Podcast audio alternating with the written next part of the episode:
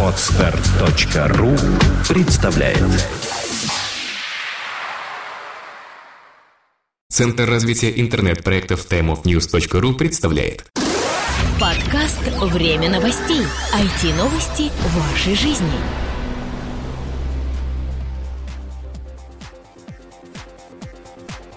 Здравствуйте, вы слушаете 133 выпуск нашего новостного подкаста о всем том, что же случилось в глобальной сети интернет за прошедшую неделю. Ну и, конечно же, в Рунете в том числе. У микрофона его ведущие Влад Филатов и Сергей Болесов. Начнем мы с э, интересной такой новости о том, что Google заключил соглашение о покупке Mibo.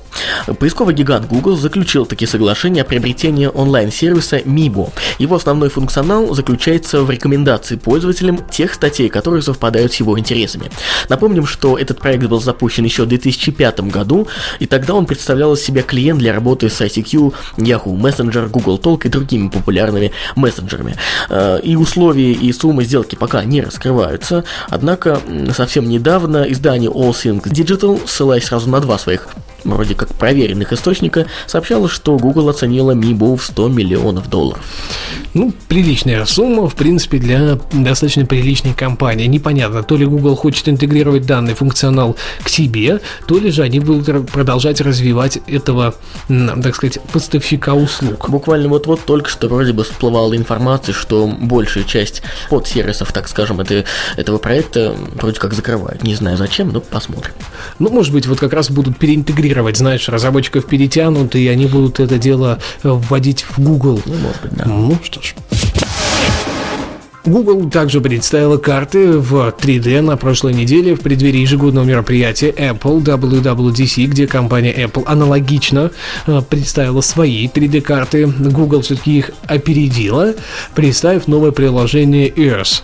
На специальном ивенте в Сан-Франциско они продемонстрировали новую версию своего картографического приложения, основным нововведением которого является как раз вот трехмерные карты или трехмерность как таковая. Отмечается, что апдейт Google Earth выйдет в ближайшее время, и он позволит пользователям мобильных операционных систем Android и iOS просматривать несколько городов в 3D-виде. Пока не уточняется еще конкретный список этих населенных пунктов, однако, например, уже известно, что Сан-Франциско точно в него входит.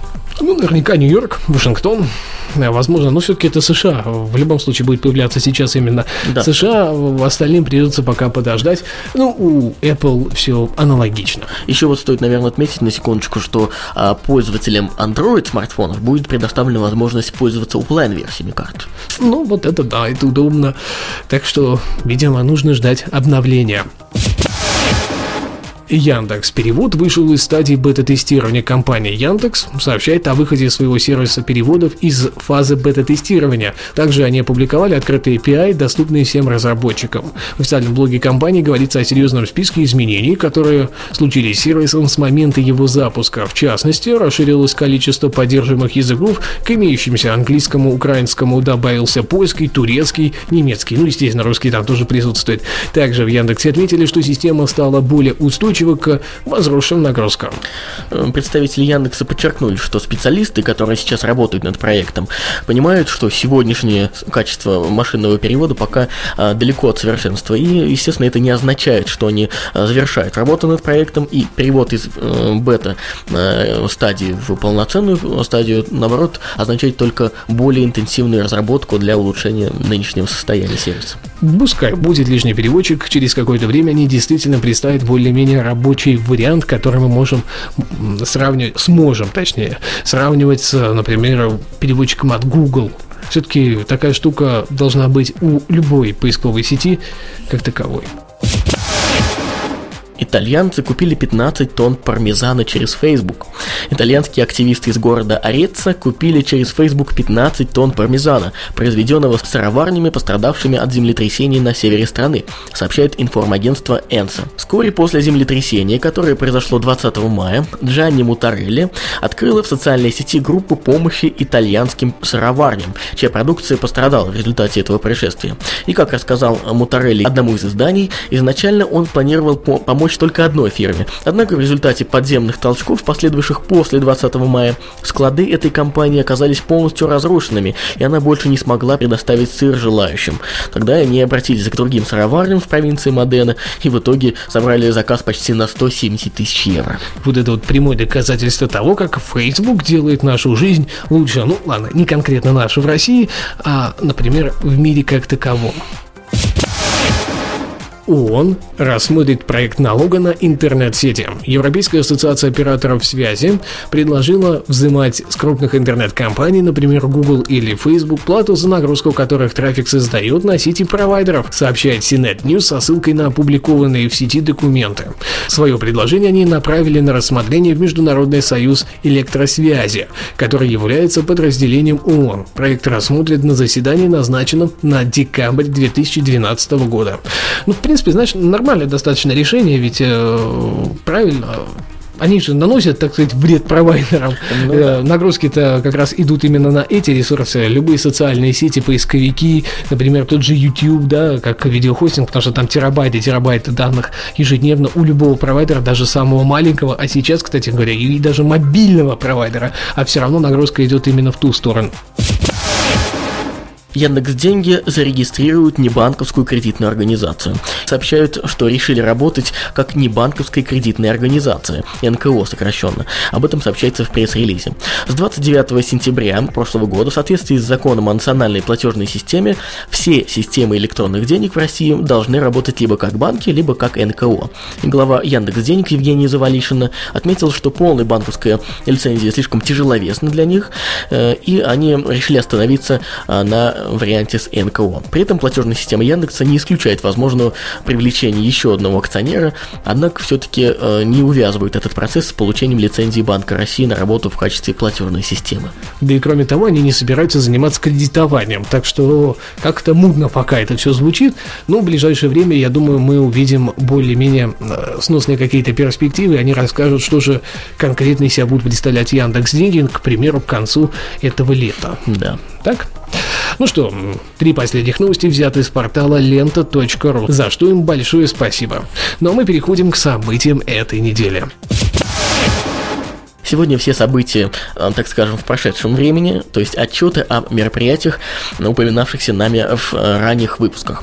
В середине мая в Москве состоялось значимое событие в жизни пользователей Рунета и людей, работающих в IT.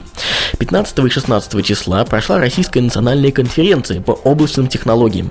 В работе приняли участие разработчики, провайдеры и пользователи облачных технологий. Представители компании Mega NN также приняли уч- активное участие в работе секций, выступали в роли оппонентов, рассказывали развитии облачных сервисов э, в регионах и так далее. Из Нижнего Новгорода принимали участие следующие представители. Измаков Денис, руководитель международного форума Clouds NN 2012, Альбин Алексей, руководитель направления Cloud Service ГК Мега NN и другие.